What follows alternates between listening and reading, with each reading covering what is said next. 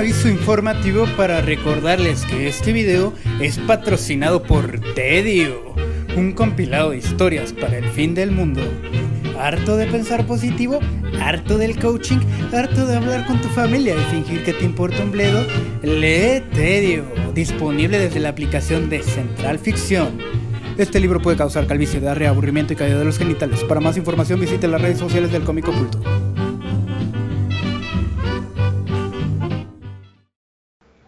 Hola, hola, muy buenas noches. Nosotros somos el cómico oculto. Por mi parte, bueno, permítanme presentarme. Yo soy Sebastián D, Sebastián Imperius D, pero por fines políticos no uso mi nombre del medio.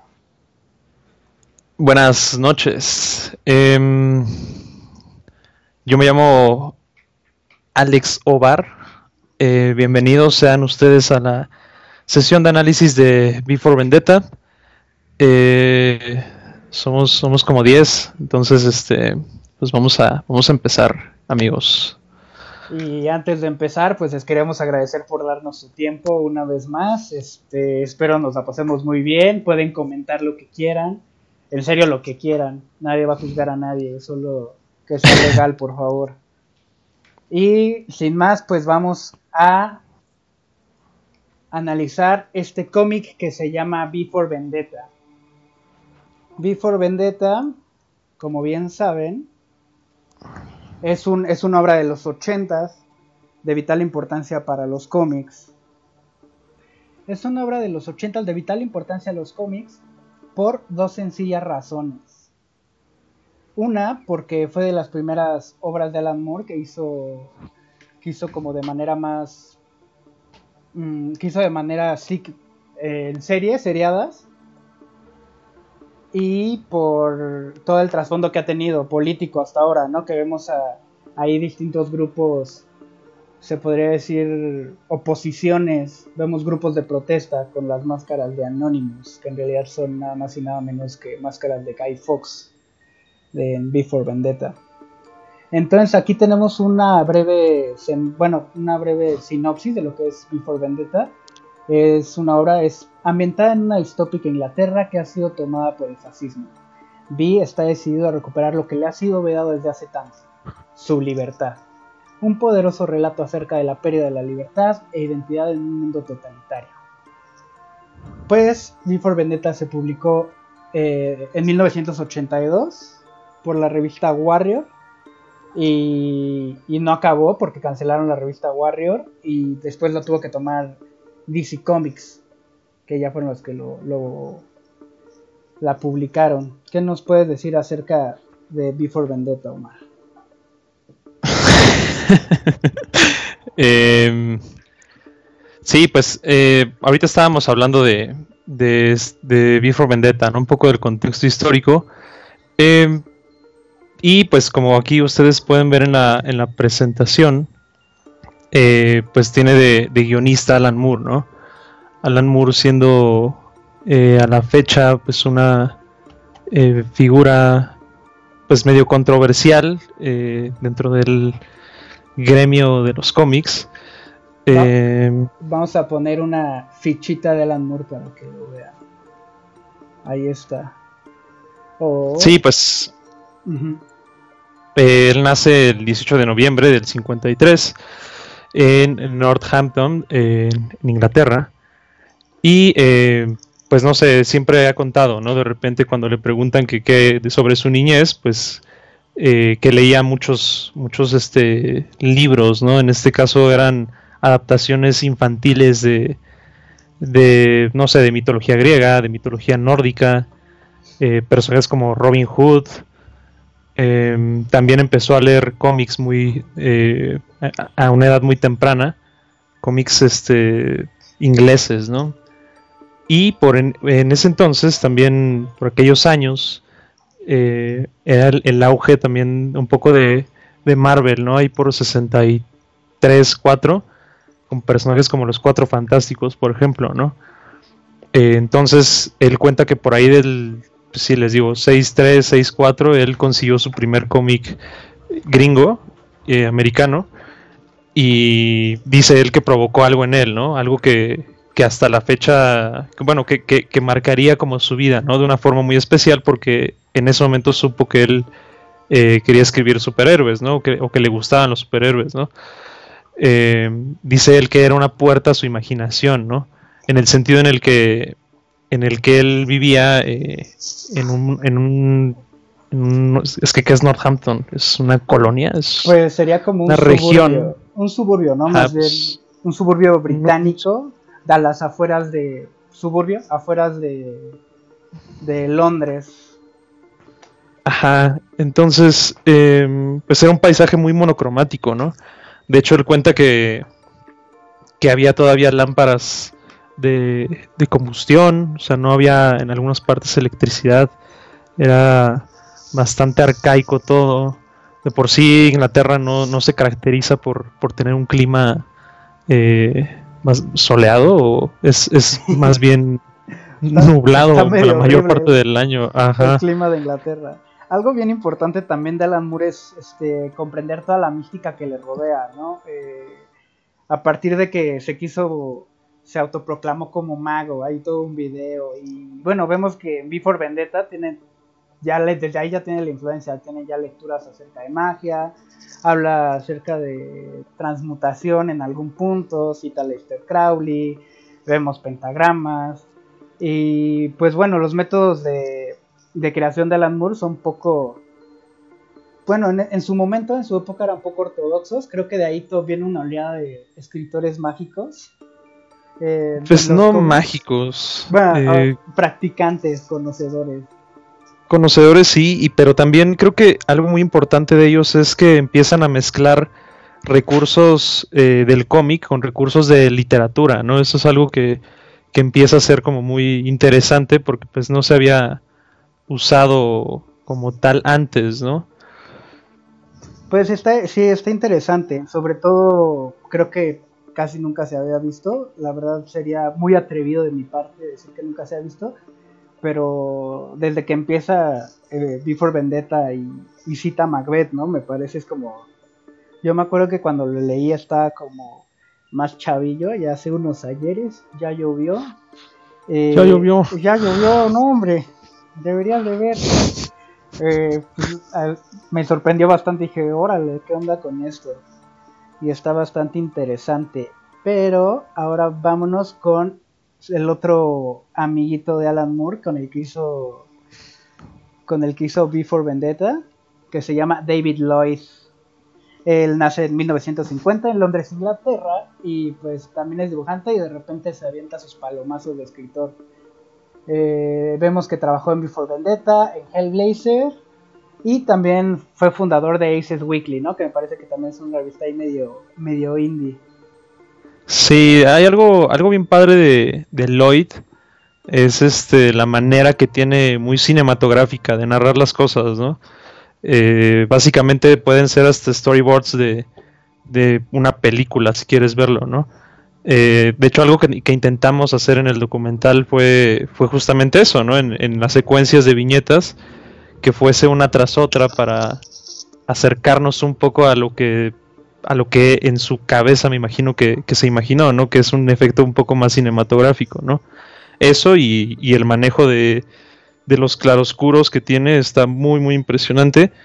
Eh, de hecho, el cómic se publica originalmente eh, en blanco y negro, entonces me imagino que ver los originales ha de haber estado muy cool. Ha de haber estado muy cool. Y ahora en pantalla eh, vamos a poner un poco del, de la publicidad, de los pósters que había y de los como con proyectos anteriores que generaron Before Vendetta. Tenemos esa viñeta clara, la del que es como un contrapicado, ¿no? Que está bastante cool. Ese póster de Before Vendetta está muy bueno y también vemos una una portada de la revista Warrior. En la revista Warrior tengo entendido que pasaron muchísimos de los de los más pesados del de de toda esa oleada de británicos pasaron varios, ¿no? Medio pesadones. Sí, este. El. Me parece. Fue, fue de hecho un, un amiguito de, de Alan Moore también, editor de cómics llamado The Skin, quien lanza al mercado la, revista Warrior, ¿no? Eh, ficha a Alan Moore em, y, le encarga tres historias que básicamente son de las importantes, pues son Marvel Man eh, y eh, Before Vendetta, ¿no? La, la, primera, no, o sea, de esa como que pasó muy desapercibida, no, no, no ocurrió mucho con ella, ¿no? Eh, pero de hecho esas dos, esas dos este, historias son las que salvan a la, revista Warrior, las que me la mantuvieron a la alza en muchos años, ¿no? me la mantuvieron a la alza. Sí, fue bastante bueno. Y de la Warrior, pues ahí salió, pero desgraciadamente tuvo que cerrar sus puertas. Before Vendetta quedó inconclusa y DC compró los derechos y ya la pudieron publicar. Antes de que, de que surgiera Before Vendetta, vemos en pantalla, hubo algo llamado Falcon Bridge que igual era como una especie de, de terrorista activista, pero todavía no tenía como tanto cachetón, ¿no? Como que le faltaba algo. Sí, de hecho la Deskin le, le encarga ya a Moore la historia y él propone esa, ¿no? La de... No es cierto, es, es Lloyd la que, el que hace, el que traía esa idea. Y este... Y junto, bueno, cuando Deskin le encarga la, la historia a Moore, él, pide a, Lloyd como dibujante. Ellos dos ya habían trabajado antes en, en un este en un número de Doctor Who eh, y pues como que se llevaron bien, se hicieron amiguitos y él, él pide a Lloyd como dibujante y Lloyd le picha el, proyecto, ¿no? Le dice, oye, ¿sabes qué? Pues traigo como esta idea de, de Falcon Bridge, ¿no? O sea, ¿qué onda? ¿La armamos o, ¿Qué onda, papá? ¿Se hace o qué? Y, sí, este... Y pues sí, se hizo. Se armó, se armó la grande y pues, bueno, entonces ya fue después de que Lloyd dio la idea de, usar la máscara de Guy Fox que pasó todo esto. Hay algo muy interesante y estas que aparecen en pantalla son cuatro de las de las más grandes influencias en la creación de Before Vendetta, cuatro influencias clave, ¿no? Vemos que a través de la obra hay muchísimas referencias, porque Moore es un nombre de referencias, eh, vemos que todo el tiempo está... Es un hombre culto. un hombre culto, un hombre de mundo. No por nada. Un hombre de esos que ya no hay. Sí, un hombre de esos que ya no hay. Pero vemos que hay cuatro libros ¿no? Eh, esenciales. Uno es 1984 de George Orwell, que para los que no lo conozcan, pues lo tienen que leer porque pues, es un libro, es uno de los libros más importantes. Porque si no los vamos a correr no, pues no los podemos correr y no nos conviene correrlos, pero, pero estaría bien que se lo chutaran. Eh, de hecho, yo creo que varios de la transmisión ya se lo chutaron. Eh, pues saben que se trata de 1984, un estado distópico que mantiene en vigilancia a todos sus a todos sus ciudadanos mediante una mentira mediante una mentira, ¿no? Este, el gran hermano, el símbolo de unidad, y están en guerra nuclear, están en eterna guerra y por eso tienen que mantenerse unidos. Un claro ejemplo de la vigilancia. Eh, George Orwell fue un escritor que aparte pues tiene historia, ¿no? Pasó de ser socialista a ser anarquista o viceversa, no me acuerdo la verdad, pero, pero se la pasó luchando, ¿no? En homenaje a Cataluña, 1984, eh, estuvo en la guerra civil y escribió esta novela de ciencia ficción que creo que es uno de los libros que, estaría bueno que, alguien le, que alguien leyera en su vida. Eh, por otro lado tenemos Fahrenheit 451 de Ray Bradbury. Eh, ¿Quieres hablar un poco acerca de Fahrenheit, Omar? No, de hecho te iba a decir que eh, V for Vendetta puede ser hasta una secuela de, del de Orwell. O sea, una secuela ahí espiritual el, régimen de hecho es bastante parecido, ¿no? La manera, el, gran hermano es, es muy similar a, a, la computadora, ¿no? A Destiny de, Adam Susan. Y este está, está como interesante. De hecho, creo que creo que este el régimen en B es un poco más permisivo con, con sus ciudadanos. Eh, que eso no quiere decir en ningún momento que sea mejor, ¿no? Eh, pero creo que usa más la represión en este caso, ¿no? O sea, comparándolo un poco con, lo de Orwell. ¿O qué piensas?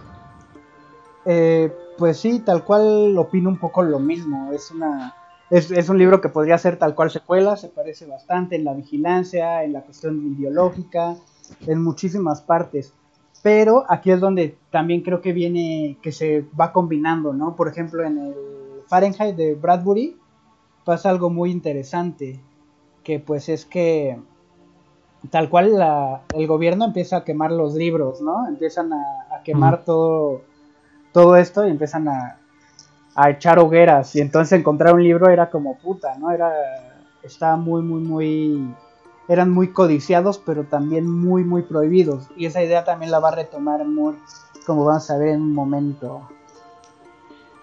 Y de los otros dos libros tenemos B de Thomas Pynchon, que tal cual esta, esta novela de Thomas Pynchon está muy interesante, porque toman la letra B como en, justamente como en la novela gráfica, ¿no? Que B no solo es eh, B, es la victoria, la venganza, es Ivy, es Valerie, eh, es el número 5 donde estaba, eh, mil cosas. Pero en Thomas Pinchon hay algo interesante que es que se respira toda una aura de. Estás inmerso en una aura de. en una atmósfera de conspiración. Y es una conspiración que surgió, o bueno, Pinchon se, le gustaba mucho escribir acerca de esto debido a que le tocó vivir toda la posguerra. De hecho, Pinchon sigue vivo y yo creo que es uno de los grandes escritores, un poco pesado y complicado de leer, pero también está bastante interesante. De hecho, creo que por ahí citan como tal el libro, ¿no? Una frase que dice, detrás y dentro de Vi hay más de lo que podríamos sospechar, no quién, sino qué es ella, ¿no? De hecho, puede ser hasta ahí algo algo en lo que se basó de, pronto Moore para tomar ciertas ideas, ¿no? Sí, sí, y también salen los libreritos. Yo es que ahí tenía su colección. Ajá. Y así su, su man cave con todas sus cosas. Así, nada le faltó tener un, play, un Play 3 con FIFA 2017. Pero... Así su colección de, de Blu-rays. así su, su calendario de Pamela Anderson su, mari, su Maribel Guardia ahí atrás de fondo. Pero pues bueno, ahí entre todas sus cosas eh, tenía el libro de vida de Thomas Pynchon. Y la última referencia es una referencia, está muy interesante, se llama Repent Harlequin, Say the TikTok Man. Que se podría traducir como Arrepiéntete Harlequin, dijo el hombre TikTok. Que es un cuento de ciencia ficción, escrito por Harlan Ellison, que nos habla acerca de una sociedad que está tan, tan, pero tan disciplinada que empieza a, a ver que toda su producción se basa en minutos. O sea, es algo que se escribió en los 60 y ahorita vemos niños con haciendo playeras de Nike en milésimas de segundo, cosa que, que toman en cuenta para el momento de manufacturar y está bien interesante porque el conflicto de esto, de hecho Alan Moore después, ah, bueno, hizo un personaje para V for Vendetta que no quedó al final que se llamaba The Doll, V iba a ser The Doll. Ajá. Después lo usan correcto. en Prometea, ¿no? Me parece. Ajá, de hecho quien ha leído Prometea sabe ahí que el, el némesis del primer como tomo, pues andan, andan ahí persiguiéndolo, de pronto desaparece, de pronto desaparece, pero es él, entonces él retoma ya después de como 20 años lo, retoma, ¿no? Sí, y, eh, pero está interesante porque tiene que ver con este cuento en el, en el sentido de que es un personaje que lo toman en cuenta como terrorista, pero es un güey que se viste de bufón y sale a la calle a hacer que la gente pierda el tiempo y por, e, por eso mismo la producción se vuelve más lenta y sabotea todo el sistema. Está muy bueno y creo que también deberían de checarlo y es un cuentito que no pasa de las 20 páginas. Y ahora ya que vimos eso, vamos a ir a esto. ¿De dónde viene la máscara de Guy Fox? Eh, la máscara de Guy Fox, la máscara de Anonymous, la máscara de la casa de papel. Ya mucha gente muy. La máscara, la máscara del Jerónimo. Del Jerónimo. Del Jerónimus. Del Jerónimus. Mucha gente se enojó por eso, estuvo medio raro, ¿no? de que, de lo de la casa de papel o qué? Ajá, de que los chavos no ubicaban Before Vendetta y los chavos se enojaban de que Anonymous les había copiado la máscara. Ajá. Pero bueno, para que no... pues es que no, pues agarren la onda, gente. Están, están chavos los chavos. Hay gente que ni siquiera sabe que salió de un cómic. que, que, pues está bien, ¿no? Siempre pueden aprender, creo que, creo que también de repente. Perdón, perdón por el regaño. sí, no, no estamos todavía tan, tan grandes como para empezar a, regañar a todos y enojarnos. Ah, espera, voy a hacer como un disclaimer, porque de repente sonamos como muy viejos, pero no somos viejos. Somos como eh, unos señores prematuros. Pero en realidad estamos chavos, no, no, no, no se crean. Sí, un poco.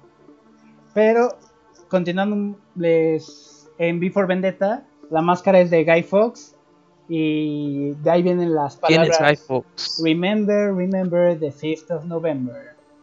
Y aquí dice, cada 5 de noviembre, principalmente en el Reino Unido, se celebra el fracaso del atentado de 1605 contra el Palacio de Westminster. En la Guy Fawkes Night se acostumbra a quemar representaciones tamaño real de el peor traidor de la historia del Reino Unido, Guy Fawkes.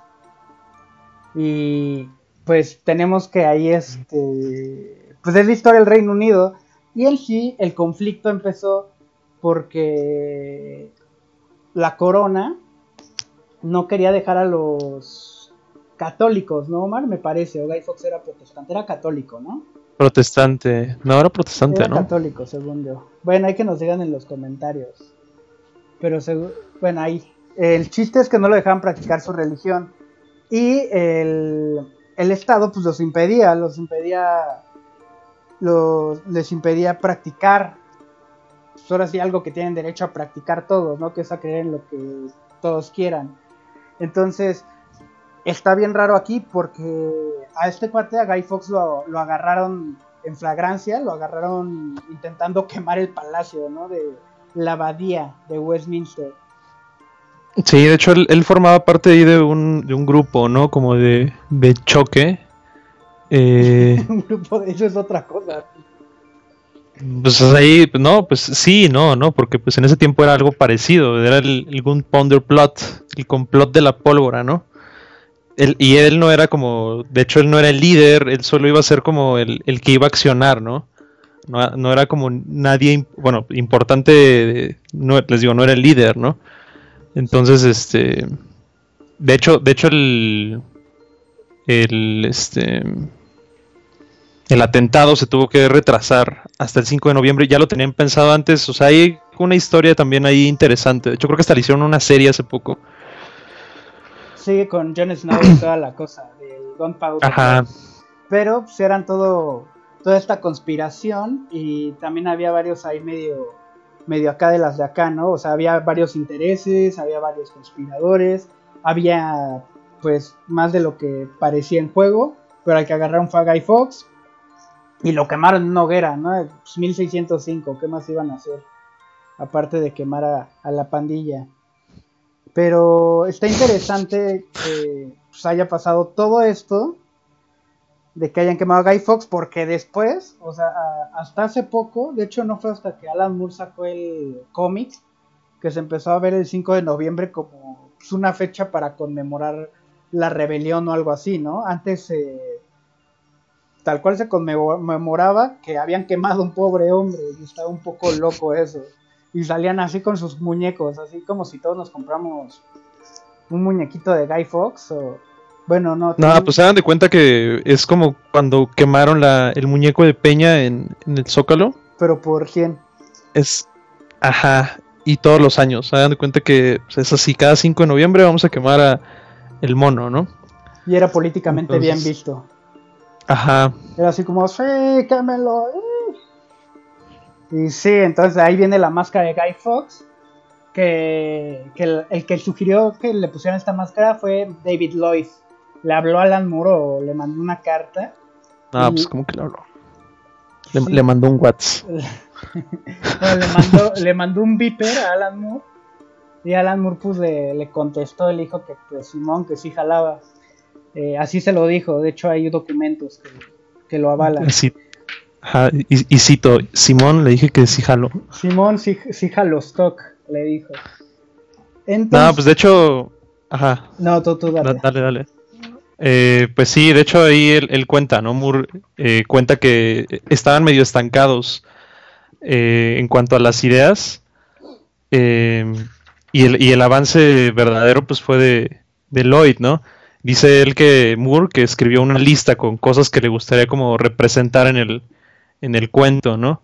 En esa lista había nombres como, como se los acabamos de decir, pues Orwell, Huxley, eh, Batman, Bowie, eh, había, varios conceptos que él quería representar ahí en el, en el cuento final, pero como que nomás no encontraba el, el, este, el adhesivo, ¿no? Algo que pudiera unir todos esos conceptos que, que, son teatrales, pero también son históricos, eh, tienen un mensaje ahí eh, político interesante.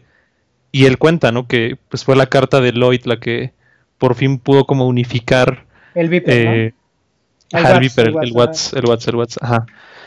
Eh, puedo unificar esos conceptos y les voy a leer un tantito de lo que de lo que dice, ¿les late? Eh, denme un segundo. Ah, vean, dice. Eh, mientras escribía esto, tuve esta idea acerca del héroe, que es un poco redundante.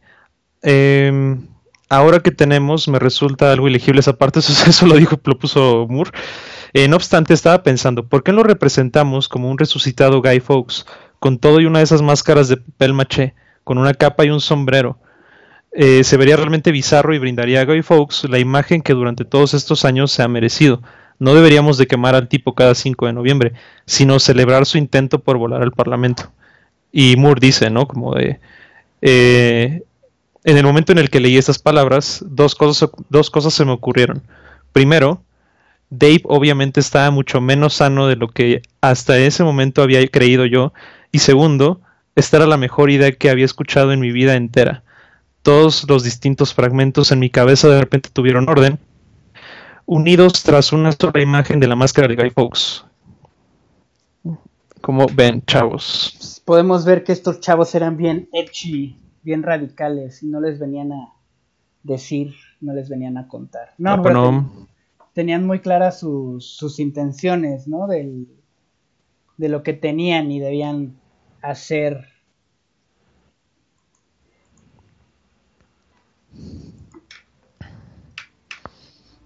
Y ahora vamos a ver un poco de cómo está estructurado en Before Vendetta, de cómo está eh, el Estado, cómo lo conforman. Está conformado por seis cosas, ¿no? Eh, que es el líder, el ojo, el dedo, y luego tiene el dedo, tiene sus deditos, los oídos, la nariz y la boca. Eso está bien interesante con, con todo esto. Y si quieren empezamos desde abajo, desde la boca. La boca son aquellos que se encargan de, pues ahora sí que, de representar todo lo que de representar la ideología y no, más bien de, de difundir la propaganda, de difundir todo lo que, todo el mensaje que es, que es benéfico o que le conviene al, al Estado.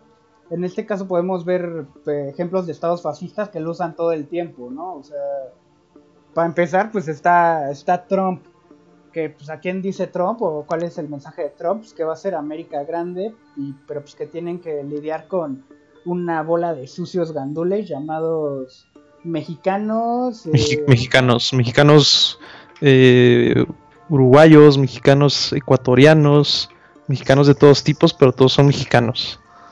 Sí, sí, sí, de esos que no aparecen en las en la publicidad de American Eagle ni Abercrombie, de esos esos son enemigos de los de los gringos, tal cual. pero pues vemos que hay una constante, de hecho lo podemos ver ahorita, ¿no? Como hay una los medios siguen manipulando a la gente hasta la fecha. Les gusta mantener a la gente en la ignorancia. Les gusta decirle a la gente qué pensar, qué decir, qué hacer. Este, los controla hasta puede llegar a controlar sus decisiones, ¿no? Para que sean benéficas al Estado y al mismo sistema. Y aquí viene desde la propaganda hasta los valores, el nacionalismo, etcétera, etcétera. Nos podemos ir muy, muy tendido en eso.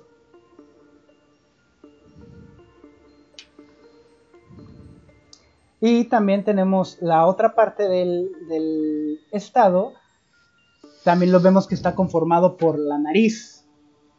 La nariz en este caso sería, sería como los que investigan, como, como el FBI, por ejemplo, la policía, los que se dedican a, bueno, una parte de la policía, los que se dedican a investigar, a analizar qué es lo que puede estar pasando, en lugares donde, donde el Estado a lo mejor tiene sus ciertas limitaciones o necesitan gente como más capaz. Eh, en este caso... De hecho... De hecho ahí la nariz, ¿no? Puede ser también históricamente un sinónimo de, intuición, ¿no? Eh, un, poco, un poco tiene que ver con... desde tiempos muy arcaicos, ¿no? En cómo es que cazábamos, cómo es que eh, hasta la fecha seguimos usando, por ejemplo, sabuesos o este tipo de cosas, ¿no? Eh, justamente es, esa parte del Estado que va a meterse como a los lugares más recónditos eh, para buscar, buscar cosas, ¿no? En este caso, en, traducido a la vida real, pues puede ser órganos como la, el FBI, la CIA, la Interpol, que, los vamos a ver combinarse, ¿no? Con los otros dos de arriba. Vamos a ver que también están, se combinan o se complementan con los oídos y, el ojo en este caso. Eh, entonces, lo tenemos ahí como toda una, hay toda una estructura que vigila, que te está, que, también te está tanto viendo como escuchando, eh, y también te, te está investigando. Y todo esto, o sea, es vital, vital, volvemos para los gobiernos y los regímenes con más fascistas que tienden mucho a, idolatrar la disciplina, ¿no? Y está interesante cómo, de hecho, cómo llega el Estado en Before Vendetta, cómo se genera el, cómo se genera este gobierno fascista.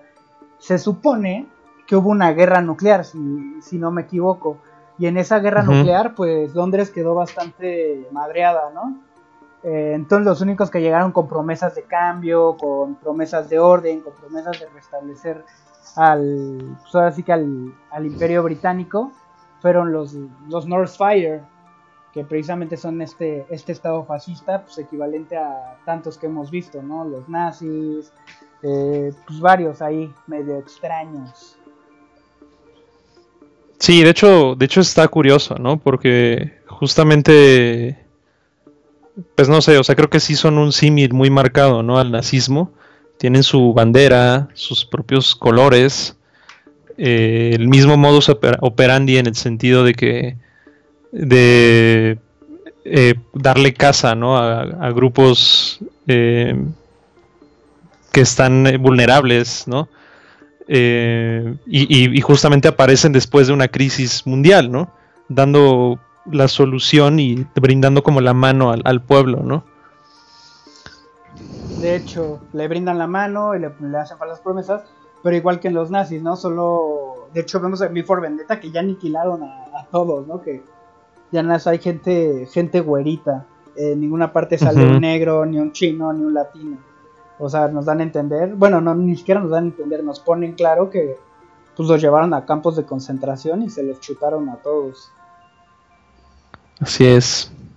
Así es. Y tenemos que otra parte. Tenemos al líder, Adam Susan, en este caso, y a los dedos, a, a Waldedo, como lo pueden llamar también, como ustedes quieran y decidan llamarlo.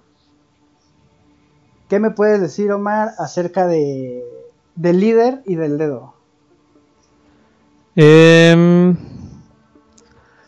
líder, pues el líder está, el líder en el cuento eh, es una persona medio introvertida. De hecho, hasta podemos decir que es como muy tímido. O sea, no, lo, no está retratado como a lo mejor.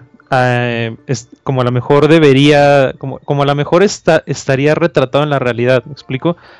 Es una persona de traje con muy bajo perfil. Eh, me, me, parece que esta decisión se toma porque para representar justamente que quien más malo puede ser o quien más maquiavélico puede ser puede ser eh, la persona con más bajo perfil, ¿no? Que pueda haber, que en este caso puede ser un godín, ¿no? De, traje sentado detrás de su computadora, ¿no? Que en este caso es como, como sale representado Adam Susan en el, en el cuento.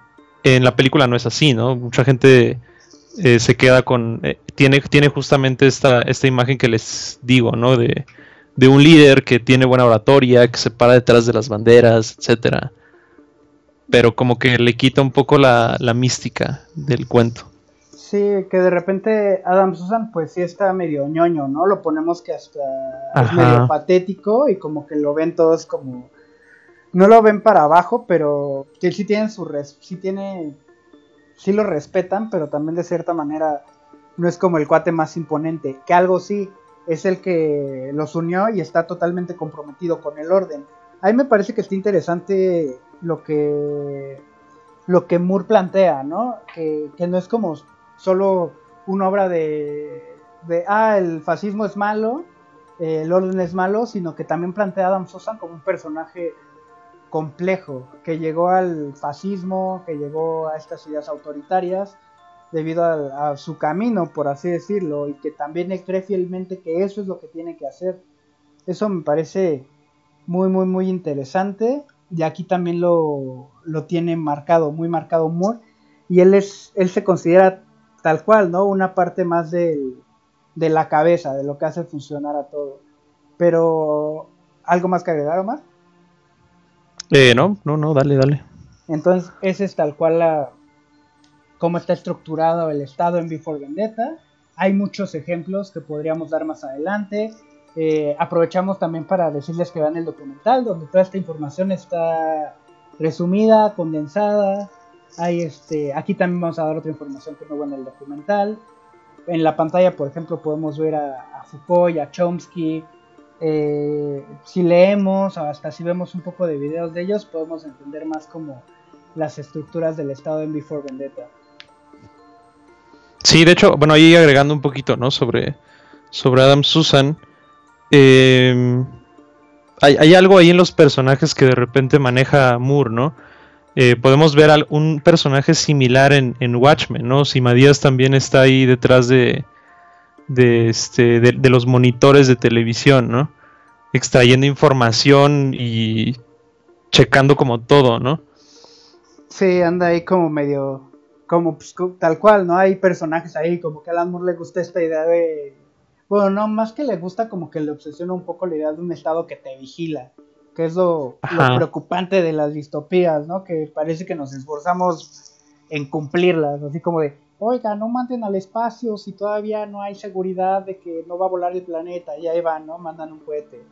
O no sé, oiga, no vigilen a la gente porque, este, no vigilen a la gente porque va en contra de sus derechos. Uy, ¿qué les parece si vigilamos a la gente? O sea, no entendemos nada de, de lo que nos quisieron decir estas obras y al parecer como que nada nos parecen divertidas y siguen siendo escapistas. Así es. Sí, pues de hecho el género distópico es así, ¿no? Sí, sí, sí. Es, un poco burlón con la, realidad de. En, la realidad en turno. El caja con la. Bueno, más que con la realidad en turno, vemos que es un juego también de adivinar lo que va a pasar. Tenemos a Philip K. Dick, tenemos el mismo Orwell, a Huxley, eh, pues hay muchísima gente a la que no le hicimos caso. Eh, Jair Mendoza pregunta, hola, hello there, ¿de qué hablábamos? De Before Vendetta y de cómo está conformado el estado en Before Vendetta. Quería mencionar algo muy interesante por ahí.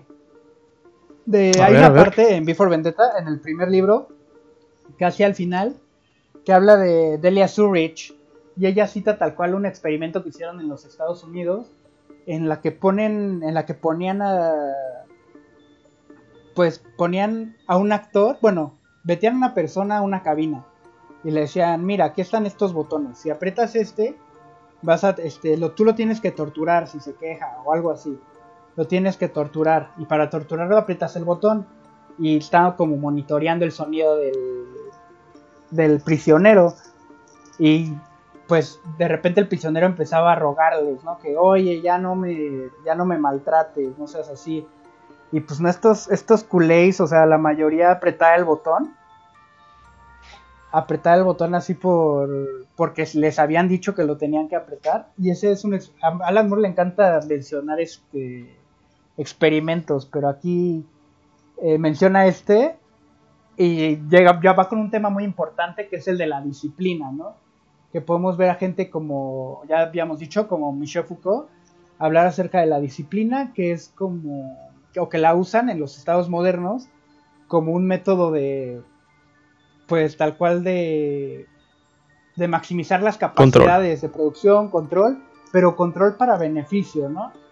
Y aquí también, este, pues no te conviene ni que la gente piense como de manera más autónoma eh, por, por, fines, como, como decía el cuento de Harlan Ellison, ¿no? Porque le, le, quita, le quita tiempo a la producción, le quita, le, quita producción a todo el engrane, a todo el sistema. Y esto me parece bastante interesante, este experimento que menciona Delia Zurich. Que Delia Zurich... Sí, Delia Zurich es la... Ajá. No,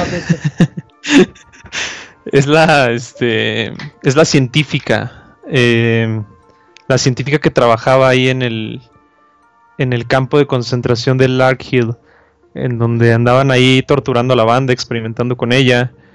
Eh, y, algo importante o interesante del personaje es que es la única que se arrepiente, ¿no? De, de lo que hizo, de prestar como sus servicios al Estado, ¿no?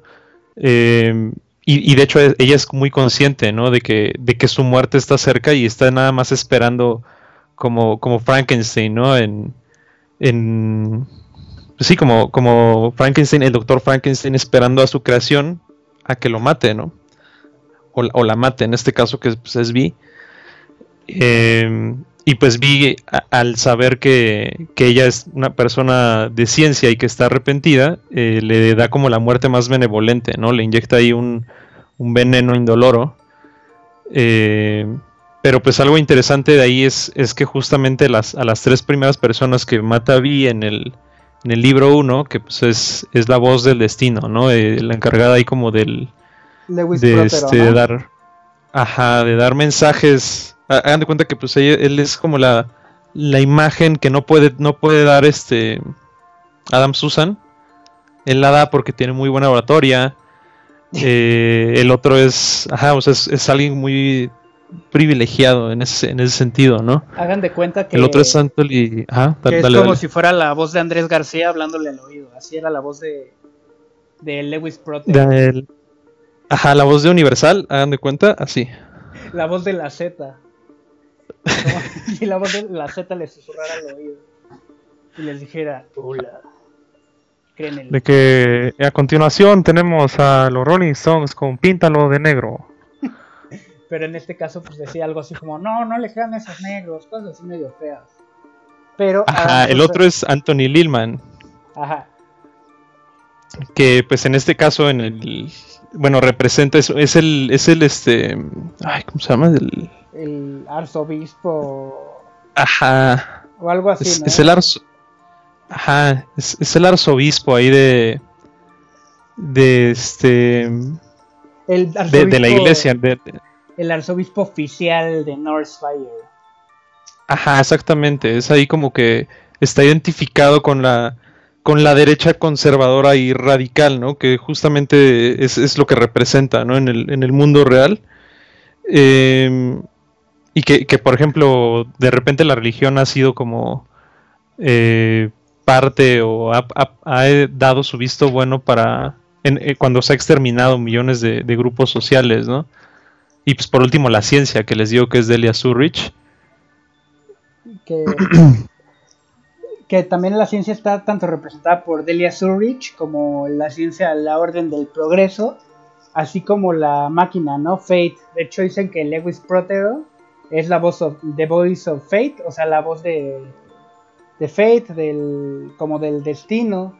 Y el destino, pues así se llama la computadora de, de Adam Susan, donde controla todo. Pero sí está interesante como, como ese triplete, ¿no? De, de progreso que le, que le podrían llamar. Ajá, de, progreso entre comillas, ¿no? Ah, claro, de progreso a la gandalla, ¿no? La pasada de enlaces. Ajá.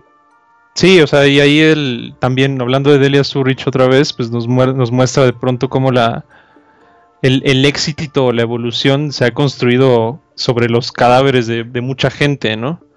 Y que la ciencia de repente también se ha vendido al mejor postor, ¿no? Sí, de hecho, la ciencia se ha vendido al mejor postor y al, pues ahora sí que, que al que está, al que tiene la ideología dominante. Pero sí, eso está interesante también.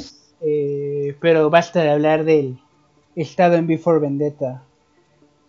Y pasemos a una idea elemental de Before Vendetta, que es este, pues, tal cual la idea del anarquismo, que Alan Moore se la pasa de rejego diciendo que, bueno, no, dijo como una vez, no me acuerdo que me entrevistó, dijo así como, no, yo nunca mencioné anarquismo, ¿cómo crees?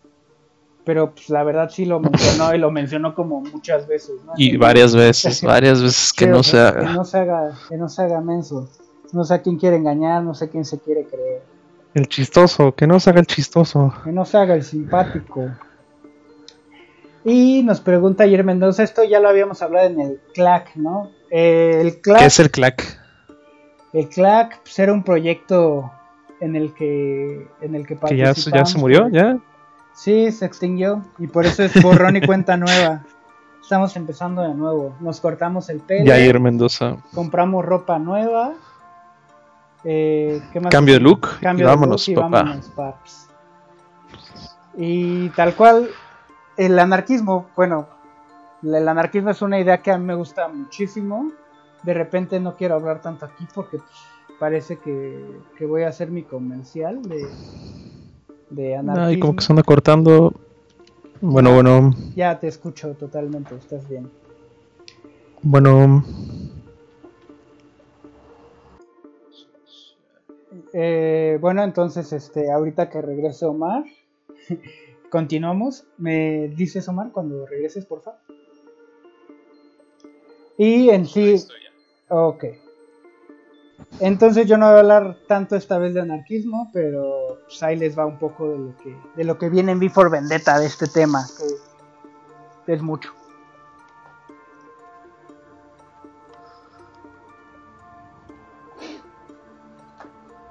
Bueno, pues el anarquismo es tal cual como viene desglosado, es sin, sin, sin gobierno, se podría decir. ¿no? Que obviamente ahorita el anarquismo, si lo vemos como nos lo pintan, pues es este sin gobierno, sin leyes, y sí, sí es un poco de eso. un caos. Ah, ah. Un caos y te ponen así a un niñito rompiendo una estación del metrobús, ¿no? Y cosas así.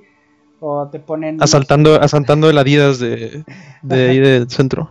Y así los señores comentando así de, esos sí son vándalos, ¿eh? ¿Para cuándo los balean? Así todos locos. pero, pero el anarquismo, pues sí es eso, pero no es como lo pintan tal cual, ¿no? No, no es como eso. O sea, nadie se pregunta por qué, qué tiene que hacer el mundo para que alguien tenga que estar tan encabronado para literal golpearle un vidrio que de repente, o sea, sí, sí, a veces sacan tiendas, sí, a veces roban cosas, o sea, a mí no me importa porque Adidas no ha hecho nada por mí. Pero no les va a pasar nada. Ajá, o sea, a mí no me importa pero de repente creo que nos deberíamos de preguntar de qué ha hecho la sociedad para que veas de repente un morro pegándole así con furia un teléfono público. Yo no culparía al morro. Y en sí el anarquismo tenemos que hay varios exponentes, entre ellos Mikhail Bakunin, está también Emma Goldman, Piotr Kropotkin, este, Proudhon, pero en Before Vendetta hay un tema muy particular y que a mí me llama mucho la atención.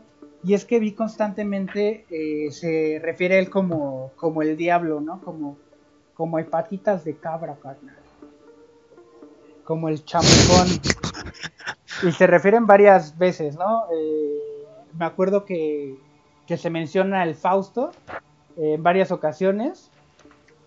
Este, Fausto es una obra, me parece que de Goethe, ¿no? De Goethe y luego... Ay, como que me ando yendo. Y luego también la, retoma Thomas Mann. Entonces lo que hace este...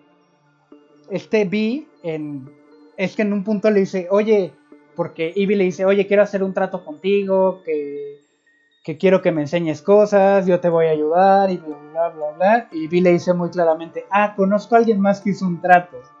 Y obviamente se refería, bueno, no obviamente, pero se refería a Fausto, a al Fausto de Goethe, que precisamente es un hombre que está en búsqueda de, de conocimiento y tan está en busca de conocimiento que vende su alma al diablo.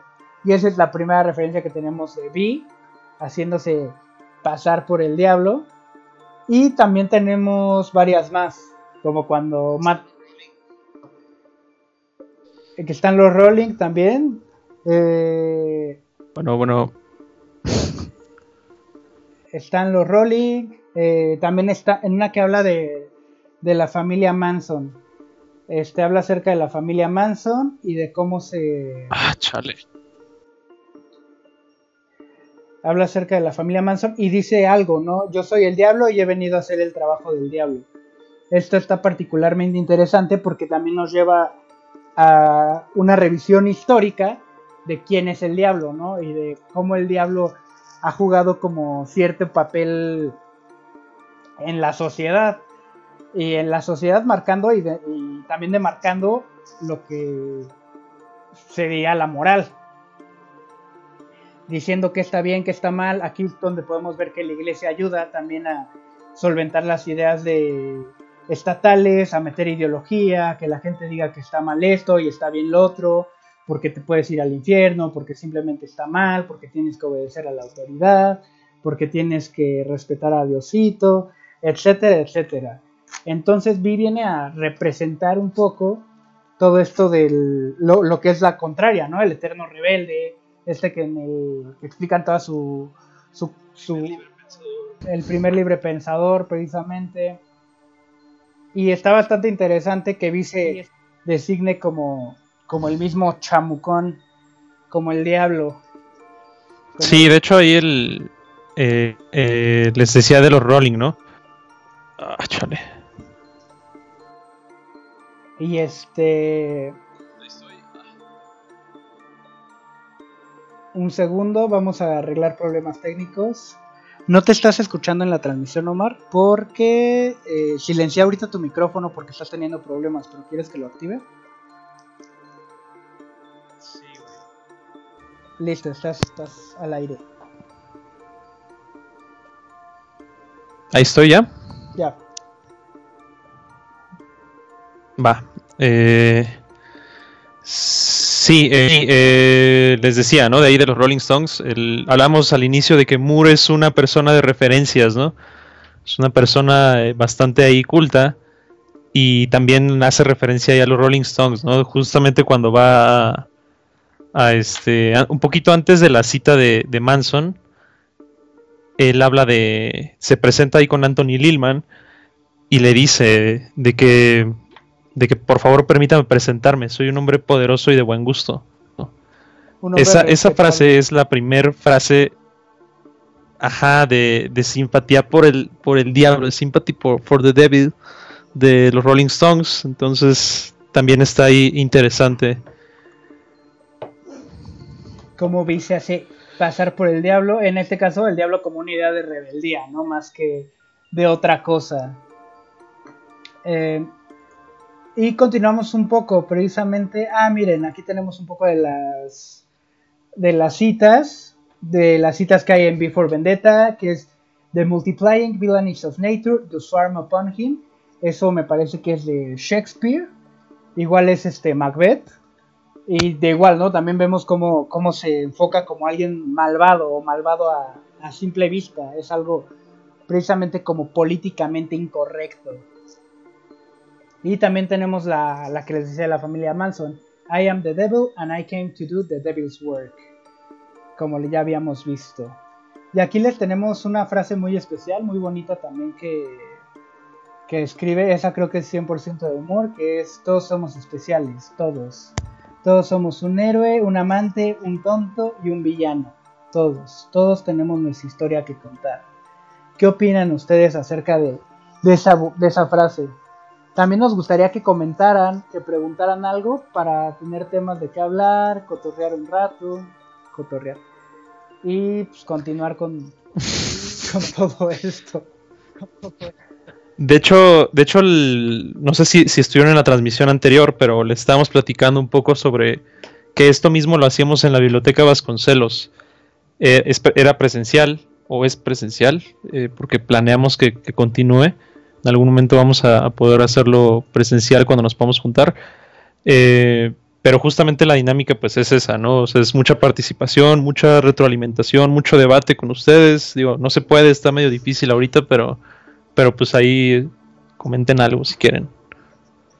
Sí, tal cual este es un proyecto que estaría buenísimo que volviera, pero después de esto seguimos con, con este análisis de Before Vendetta. Y pasamos a The Shadow Gallery, que a mí me parece que es un ni siquiera es un detalle, pero es un punto de la trama bastante interesante. Y, pero también creo que es uno de donde se nota que Moore es un romántico empedernido, ¿no? En el sentido que, que tiene, como ya decíamos, su, su man cave y ahí tiene todos sus, pues, toda su colección de mil cosas, ¿no? Juguetes. Sus juguetitos. Vemos que, aparte su colección está bastante locotrónica, ¿no? Viniendo de, de Londres, pues creo que ahí sí hay unos buenos museos que, que podría haber, de donde se podría haber llevado varias cosas. Está Botticelli por ahí, creo que también está el Greco. Eh, hay, hay, otro de Da Vinci, ahí vemos varias referencias pictóricas bastante interesantes. Pero la Shadow Gallery, ¿qué, para Sí, también, y también cinematográficas. De que por ahí también andan ahí pósters de, de Son of Frankenstein. Eh, andan por ahí también películas de que Utopía, etcétera. Este, sí, están las películas de Utopía, este libro de Pinchon, está Fausto, este, pues ahí tiene una colección bastante respetable, el, el buen B, eh, tiene también grabadas, o sea, súper personalizó ahí su, su lugar, eh, una frase de, del Fausto, pero lo que representa este cuartito así con música y todo, la verdad lo que representa es como, o yo lo vi al menos, mi interpretación es que el arte puede salvar el mundo. O en este caso, el arte es esencial para el desarrollo personal y también para, para todo lo que, lo que conlleva ser tú mismo, encontrar tu verdadera voz, apreciar la vida, cuestionarse la vida. Creo que eso es lo que representa la Shadow Gallery, ¿no? ya que es un punto hasta que hasta Ivy se, se pregunta. Sí, de hecho ahí este, pues Ivy justamente va a ser, va a ser ese, ese personaje, ¿no? Que, que va a cambiar, va, va a tomar, va a ser consciente que tiene un alma y se va a empezar a hacer cargo de ella, ¿no? Eh, que es, es algo extremadamente difícil, ¿no? Pueden hablar del significado de las rosas que vi dejaba a cada persona que mataba. ¿Qué dice Carlos García? Eh, Carlos García. En un momento. Carlos García pregunta. ¿Pueden hablar del significado de las rosas que vi dejaba a cada persona que mataba y el significado de la estatua de la libertad que aparece en el cómic, ya que no está vendada y está en una posición diferente a la que estamos acostumbrados a verla? Gracias por preguntar, Carlos. Gracias por involucrarte. Pero sale la estatua de la libertad, no, más bien era la estatua de la justicia, ¿no? de la, justicia, ajá. Ajá, que, le echa un choro ahí. La revientan. Sí, que, le echa un choro bastante despechado, vi, y luego la explota. Creo que creo que Vi es, no es una persona bastante extraña en las relaciones. De hecho, hasta se podría meter en problemas. Yo creo que si saliera ahorita Before Vendetta, porque está lleno de mansplaining y violencia hacia la mujer, ¿no? ¿Qué es eso de... Bueno, ahí sobre las... ¿Mm?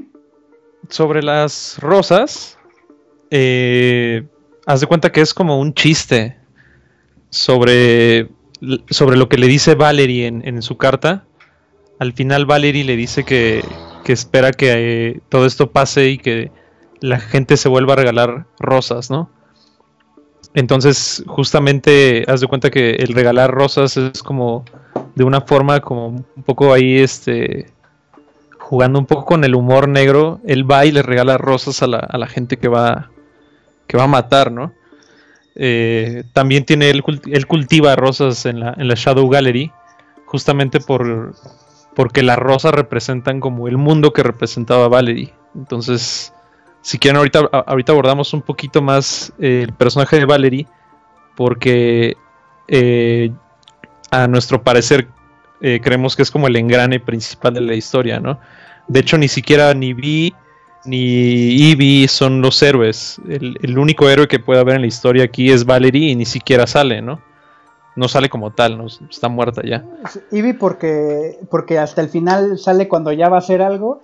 Eevee pues porque también de repente vemos que está un poco dañado, ¿no? Como vamos a ver a continuación. Y si no me equivoco, creo que las rosas eran violetas, también para jugar con la, con la idea de la V, ¿no? Ajá, de hecho son una, especie ahí en peligro de, extinción, se supone. Sí. Ya no se encuentran en ningún lado. El vi las, vi te digo, las, las cultiva ahí en la Shadow Gallery. Sí, las Acuérdense que, el mundo ya se fue al demonio. Pero que está, está, está chistoso, ¿no? Porque en el diario de Delia Surge lo, lo ponen como un genio de la jardinería. Eso está. Eh, eh, eh, quiero poner eso en mi currículum un día. O así dar un curso de doméstica acerca de cómo ser un genio de la Cómo ser un genio de jardinería. Hola, buenas tardes, soy Vi. Y hoy les voy a enseñar cómo ser un genio de la jardinería. Para este magnífico curso, En solo tres pasos. en solo tres simples pasos tú lograrás no matar las plantitas de tu casa. entonces, esperemos que te hayamos este, contestado la pregunta, Carlos García. Porque aparte también lo que representan las rosas muchas veces son como la pasión o también como decía Omar, ¿no? Como la idea romántica de, regalar algo. Pero en este caso también es como cortar un poco la vida. Precisamente como haciendo alusión eh, a estas, a las benéficas, ¿no? de la mitología griega, las que cortaban los hilos de la vida. En este caso literalmente está cortando la vida. También por ahí se podría leer tiene muchas interpretaciones. De hecho, si alguien tiene una más, por favor déjela en los comentarios. Yo tengo una más. A ver. De hecho, este, si, si nos... Before Vendetta, aparte de ser todo lo que acabamos de decir, también es una historia de amor. Es un poco, un poco torcida, pero, pero también tiene una historia de amor ahí, que pues es el amor que de repente siente Vi por Valerie, ¿no? O sea, Vi se termina enamorando de alguna forma de, de Valerie eh, y el, juego ahí que de repente hacen en el, en el cuento, no me acuerdo en qué capítulo es, pero está viviendo. ¿Con Valerie o con Ivy? No, con Valerie. Ah, ya. El juego ahí que de repente hacen en el. No me acuerdo qué capítulo es del cuento, pero él está viéndola en el, en el cine, ¿no? Está viendo ahí que, que sale en la película que protagonizó este Valerie. Eh, y en ese momento tú no bueno, tú como lector no sabes quién es, ¿no? Porque todavía no se te presenta. Y más adelante eh, ves que ya sabes quién es, ¿no? Sabes que, que es Valerie, que está. Tenemos a Vi arrancando el póster de las, de las salinas de un cine, ¿no? Para llevárselo con él y ponerlo por ahí en un altar que tiene de, de Valerie. Entonces, este. Pues sí, justamente te, digo, se termina como enamorando de, de Valerie no tanto como de ella físicamente, obviamente, sino como del ideal que representa Valerie, ¿no? Y, de hecho, pues es, es Valerie el que va a ser el catalizador para que Vi pueda eh, hacer lo que hace, ¿no? Para que empiece como su historia y él pueda como tener este momento de coyuntura en el que cambia, ¿no? Y de repente su vida tiene ya como un, un fin, ¿no? Y un sentido que pues es, es la venganza, ¿no? Y poder destruir el, el régimen que los que destruyó justamente el mundo que representa Valerie, ¿no? Que es un mundo como muy utópico, no distópico. Sí, de hecho podríamos decir que pues, todo empieza a partir de, esa carta, es la que, la que empieza toda la historia en Before Vendetta. Y aparte la Shadow Gallery pues es una colección que también nos pues, ponen en claro y nos deja muy en claro que uno de los de lo que hacía la en lo que hacía el régimen pues era acabar con los libros, las películas, eh, la música, con todo, ¿no? En una parte hasta mencionan que, todos los artistas negros, o sea, todos los músicos negros, kaboom. Eh, y sí, aquí vemos que la Shadow Gallery es este, un residuo, una pequeña resistencia, una resistencia también cultural a, todo, lo que, viene con, con Northfire, con el, con el régimen en el que vive Before Vendetta nos mandaron un dato interesante que dice que en, dos, que en la película la película está se supone que está ambientada en el 2020 y que fue un virus, ¿no? Lo que los mató a todos. Ajá, sí. Está, está padre, pero siento que la película tiene, como todas las adaptaciones de Moore, tiene uno o dos detalles que están medio chale, ¿no? Eh, en Before Vendetta, eh, de repente también cuando hacen la escena de la silla son a prueba de balas, pero lo ponen así peleándose así contra, toda la pandilla, así como si fuera Rambo. Sí, Nio, ¿no? Así de que esquivando balas y saltando y que no sé qué. Sí, echándoselos a todos al plato, así todo loco y, y, no sé, igual en Watchmen de Zack Snyder, que es otro, otro tema para otra ocasión, pero igual, ¿no? Que también lo pueden así como como a Night Owl así cuando muere Rogers. Ah, pero bueno, a mí en lo personal me gusta más la, versión del cómic que, que, pues es un gobierno, un estado fascista que llegó a partir de una guerra nuclear, sobre todo porque porque pues, es más real, en los 80 era mucho más real, ahorita es mucho más real. pues, creo que siempre va a ser más real, ¿no? Después de la guerra de la Segunda Guerra Mundial para acá es es como la razón distópica más concreta, ¿no? Que podríamos topar más o que sería, yo la veo como sí, de hecho, de hecho también ahí en cuanto a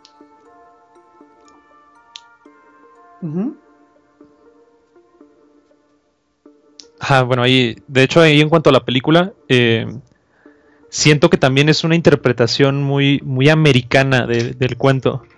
O sea, si te das cuenta como que todos los, todas las subtramas que, a lo mejor tú en una primera o segunda leída puedes decir que no importan, desaparece, ¿no? O sea, la historia se centra mucho en Vi, en el personaje, en, su misión, de una forma como muy, este, muy americana de ver a, los héroes, ¿no? Eh, justo, justamente también es por eso que, y el final, ¿no? También es, creo que el final es de las pocas cosas buenas que tiene, ni siquiera me gusta tanto, ¿no? Pero, pero me parece que eh, esta idea como de, de que Vi es una, una idea eh, y que puede ser cualquiera, se representa bien, ¿no? A lo mejor muy pasada de literal, pero pues está bien. Eh, pero te digo, o sea, de repente sí es como una forma muy americana de ver la idea principal y también recordemos que Moore lo dijo, ¿no? Moore lo ha dicho en, en diferentes ocasiones que los cómics que él hizo en los 80 y la mayoría de sus cómics son inadaptables, ¿no? son historias que están pensadas totalmente para el lenguaje del cómic y que deberían de quedarse ahí para siempre, ¿no? Algo que también un ejemplo, un ejemplo todavía más triste de las adaptaciones de Moore es eh, la de From Hell. De hecho, creo que fue de las primeras adaptaciones que tuvo Moore en el cine. Y también, o sea, es una forma totalmente gringa y totalmente pequeña de, representar lo que es irrepresentable, ¿no? Claro. De hecho, antes de que de pasar al tema importante de Ivy, me gustaría hablar también de, del tema de cómo Lloyd y cómo Lloyd y Moore, cómo se empezaron a expresar, que tienen algunas ideas bastante innovadoras en cuanto, también en cuanto al lenguaje de, de cómic, ¿no? En cuanto al lenguaje de narrativa gráfica. Y, ¿Tú cómo ves el cómic? Yo siento que es un 9x9, que tiene un formato de 3x3 viñetas por cada hoja pero con pequeñas con pequeños espacios de repente donde mete movimientos dinámicos. Lo siento muy y usa simetrías, muchas simetrías, como montajes paralelos, con desde el principio que muestra a Vi a Vi maquillándose y a Ivy al mismo tiempo y que al final Ivy acaba siendo Vi, creo que está bastante interesante, tiene unos guiños bastante padres ahí en cuanto a narrativa. Sí, pues lo que te decía, bueno, lo que decía al inicio sobre Lloyd, ¿no? Es el formato que te da ahí el, el 3x3, justamente es como muy, eh, muy secuencial, en el sentido en el que no, eh, no hay tanta composición o descomposición de la página, ¿no? O sea, de repente no es como que voy a componer una página eh, con, unos, con unos triángulos y unas viñetas triangulares y y de repente alguien le pega y se rompe por aquí una, una, viñeta o algo así. O sea, no, es algo como muy tradicional que puede ser sin problema un storyboard, ¿no? De hecho, los ángulos que elige Lloyd también son muy, muy cinematográficos. Entonces, está, este, está interesante. Está interesante. Y el experimento que hace con la página que, que la volteas y trae una partitura, eso me pareció muy, muy cool. Porque aparte, si es una canción. O sea, si hay gente que. Si hubo pandilla que, que se puso a tocarla y la canta, ¿no? Tal cual. Eso está bastante cool en un cómic. Pues, prácticamente agarras el papel y haces lo que quieras. Pero también en eso, Before Vendetta, pues, parece también una obra bastante interesante. Amor también siempre le ha interesado mucho aprovechar todo el espacio que puede haber en una página y que no te limita como en el cine a un tiempo, a, que pase el tiempo lineal, ¿no? Sino que puede retroceder, avanzar, etcétera. Y en Watchmen juega mucho. Estacionarse un rato, ¿no? En una, en una misma viñeta. De hecho, él dice, ¿no? O sea, que la onda de esto es meter todos los elementos posibles dentro de una viñeta y que exprimir realmente el, lenguaje de, de la narrativa gráfica, ¿no?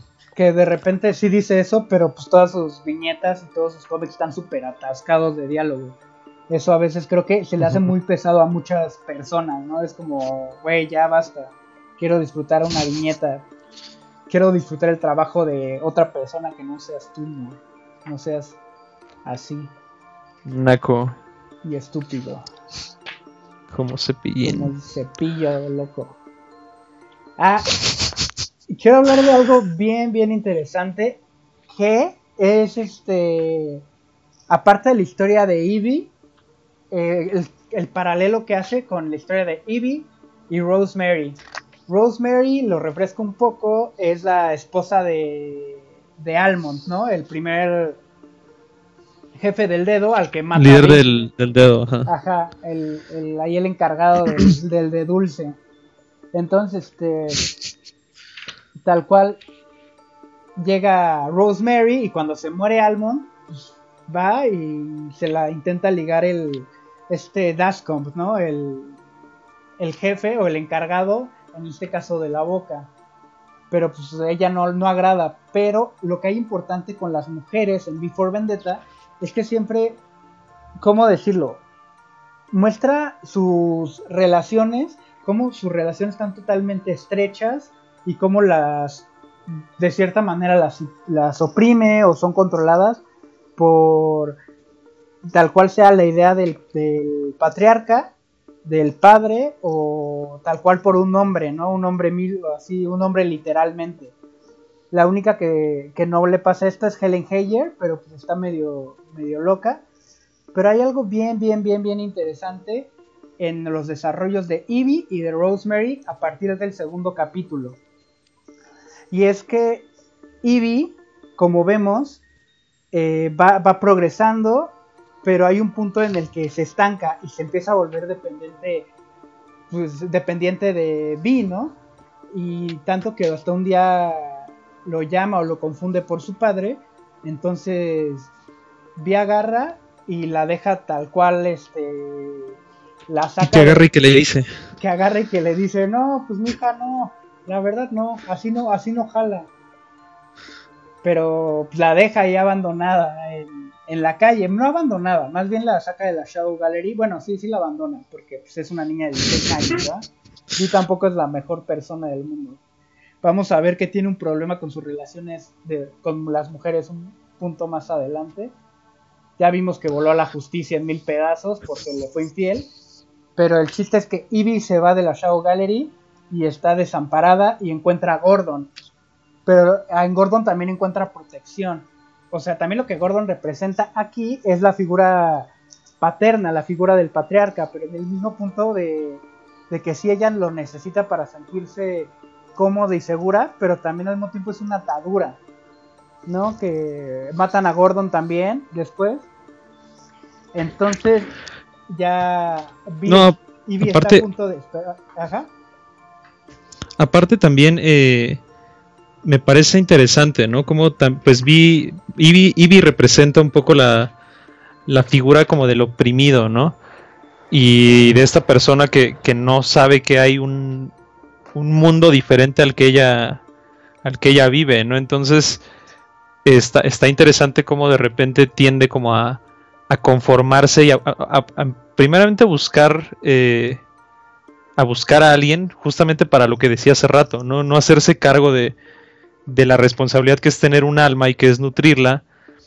Y este y cuando, y cuando encuentra ese alguien, eh, no tiende a conformarse, ¿no? O sea, a lo mejor ella no, no es lo que quiere, obviamente, no es como que esté muy a gusto ahí, pero pues ya se conforma. ¿Por qué? Pues porque no hay de otra, porque eso es lo que le ha enseñado como su, su historia, ¿no? Y su vida dentro del régimen en el que en el que vive, ¿no? Y dentro de las circunstancias que le tocaron a ella. Claro, y de hecho, pero ahí está lo interesante, porque vemos que ese mismo patrón se repite con Rosemary, ¿no? Que en cuanto matan a su esposo y después matan a Dascom, eh, tampoco tiene hacia dónde ir y también se empieza a culpar a sí misma, empieza a sentirse culpable y, y, de repente, pues podría ser una manera muy mancha de decirlo, pero como que no se puede, no pueden tener autonomía pero ahí es donde hay Exactamente. todo, pues también es algo histórico, ¿no? Que las mujeres han sido, pues las han objetivizado, las han, este, las han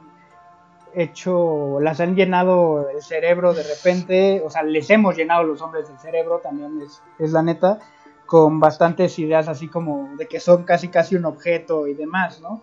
Y a mí me gusta este arco de Before Vendetta, por el del segundo capítulo porque precisamente te muestra la emancipación de Abby de una figura paterna. En, de una manera bastante manchada, la neta, o sea, yo, o sea, es como, güey, estás en la Shadow Gallery, le puedes dar a Abby como unos libritos o algo así, no, no encerrarle en un calabozo, ¿no? Pasado de lanza. O sea, la neta, pero, pero funciona, o sea, funciona en la, en el cómic funciona y es la historia de, de la que varios conocemos ya muy bien. Que Bill la captura, pero no sabemos qué es Bill. Y le empieza a torturar. Y encuentra la carta de Valerie. Y la carta de Valerie, a lo que íbamos, ¿no? Le salva la vida. le enseña que tiene una pequeña, una pequeña y frágil parte que no le pueden quitar. Y esa es la libertad esta, esa parte por Ivy, pero por el otro lado está Rosemary. ¿Te acuerdas más o menos de lo que pasa con Rosemary, Omar? Sí, y también, bueno, ahí agregando un poco, ¿no? Eh, libertad no es nada más física, ¿no? O sea, no es una libertad física, bueno, o sea, sí en ese momento porque está encerrada, pero es una libertad en todos los sentidos, ¿no? Una libertad eh, hasta de conciencia, me parece, ¿no? En el que te digo que, que ella se, empieza a responsabilizar por ella misma, ¿no? Y, por sus actos y por sus decisiones. Y de repente todo es como muy claro en su cabeza, ¿no? De hecho, en los siguientes números, eh, en los siguientes tomos, ella, su manera de hablar y su manera de, tratarse y de manejarse ya es, muy diferente a como la conocimos, ¿no? De repente ella también ya empieza como a citar cosas, es, es hasta más seria, ¿no? Eh, en el sentido en el que si la quieres comparar eh, un poco con Vi. Eh, Vi es un poco más teatral eh, después de su, de su emancipación. Y Vi no, ¿no? O sea, Vi de repente es como muy seria, muy fría, muy este. muy sobria a la hora de hacer las cosas, ¿no? Y, es, esa parte justamente de la emancipación de, de es interesante porque también nos dicta un poco cómo va a ser su, su destino, ¿no? en el sentido en el que, por ejemplo, eh, vi al, cuando, en, la noche en la que le ocurrió eso, que fue la noche de, su, de su, transformación, de su cambio, de, su despertar de conciencia, si quieres verlo así, eh, fue en el fuego, ¿no? Fue en medio del fuego. Y de repente eso te, dice un poco como cuál va a ser eh, su función, ¿no? Que es la destrucción. Va, él va a quemar el orden que está establecido. Y al contrario que vi, pues Ivy va a tener un bautizo, ¿no? O sea, de repente es en, medio de la lluvia, con el agua, que es un, elemento un poco más este, regenerador. Entonces te habla que Ivy va a ser el destructor y Ivy va a regenerar todo eso, ¿no? Exacto, de hecho también es la idea de la dualidad, que yo la veo como hasta medio taoísta, ¿no? De repente en Before Vendetta, cuando hablan de creadores y destrucciones, aquí hasta de lo masculino y lo femenino, ¿no? Eh, y tal cual, Vi es hombre, Ivy es mujer, y también está la otra idea del anarquismo, del anarquismo contra el orden y del punto medio que debe de haber ahí, que sería como el conflicto entre Adam Susan y, y y que engendra a Ivy, ¿no? Por ejemplo. Eh, está interesante todo eso, pero volviendo un poco a lo de Ivy, eh, Rosemary, Rosemary acaba de otra manera, ¿no? Vemos que tal cual le va por la patada, se tiene que meter a chambear y pues de cierta manera no, es que está horrible porque está en algo que no le gusta, ¿no? Que es como un cabaret. Pero pero pues aparte le empiezan a decir que hasta está embrujada, que mata a sus hombres, que no sé qué, así súper súper gandules todos. Y es la que acaba por asesinar a Adam Susan, ¿no? O sea, también ese es como su catarsis, por así decirlo, la de matar al... Pues ahora sí que al, al mismo a lo que le representa al este mero mero. Ajá, al mero mero maromero de la represión. Entonces, y también vemos, ¿no? Que, que es una, a la par un par de historias eh, de mujeres que, que se van encontrando a sí mismas y la mujer que se encontró a sí misma desde el principio de la historia, que era Valerie, ¿no? Que ella siempre le valió, eh, le valió lo que dijeran. Y, y hasta el final luchó por, por lo que ella creía, ¿no? Ni siquiera luchó más. Por defender en lo que ella creía, es correcto. Ajá, ella se... No, pues lo afrontó. Lo afrontó tal cual a todos y pues los mandó por un tubo, ¿no? Hasta me podrás matar, pero pues no me vas a dejar a hacer ser una persona que no quiero ser, ¿no? O cualquier cosa. Sí, no, no me vas a quitar mi individualidad, más bien, ¿no? O sea, de repente en esa atmósfera tan represiva, eh, la individualidad, y, y, en, y eso, eso también es en el mundo real, ¿no? Eh, la individualidad es siempre lo más, lo más valioso. Ya se convirtió en, en una práctica de coaching, perdón. Este, pero for Vendetta es coaching. en estos tres sencillos, en estos tres sencillos pasos aprenderás a hacer todo un chiquilín libre. En este curso de doméstica no, pero por, ejemplo... no, pero Rosemary, haz de cuenta que es como una. Hagan de cuenta que Rosemary es como una vi fallida. Una vi que no pudo eh, alcanzar eh, ese despertar del que. Digamos Ivy, pero. ¿Dije, ¿Dije Ivy o qué? Es que dijiste vi Ah, no, no, Ivy. Ajá, perdón. Sí, no te preocupes. Como... Sí, sí, tal cual es como una... Otro camino de lo que pudo haber sido... De lo que le pudo haber pasado a Ivy, ¿no? Que ella, por ejemplo, no tuvo... No tuvo la, ventaja de que... De todos los libros, de todo... De, que cayera en las manos de... De... Pues de este cuate, ¿no? Que de Locotronics de Vi. Ajá, digo, tampoco le tocó pasar por la, por la comida y la rata y que no sé qué tanto, ¿no? O sea, por otro lado, unas por otras. Pero sí, ese camino, ese, en especial eso en el segundo libro, a mí me gusta mucho, mucho, mucho. Eh, en el segundo libro también, algo, algo, que hay, hay nada más para cerrar esto, algo que también mencionaste, ¿no? O sea, Rosemary va a ser, va a ser quien mata a, a Adam Susan, también mostrándonos que no es una historia común, ¿no? O sea, lo que uno esperaría es que Vi fuese el que al final se enfrentara con Adam Susan, cosa que no ocurre. Creo que en la película sí, que es donde les digo que, la película falla, ¿no? O sea, tiene de repente una, una visión muy hollywoodesca de las cosas que termina por no funcionar como debería, ¿no?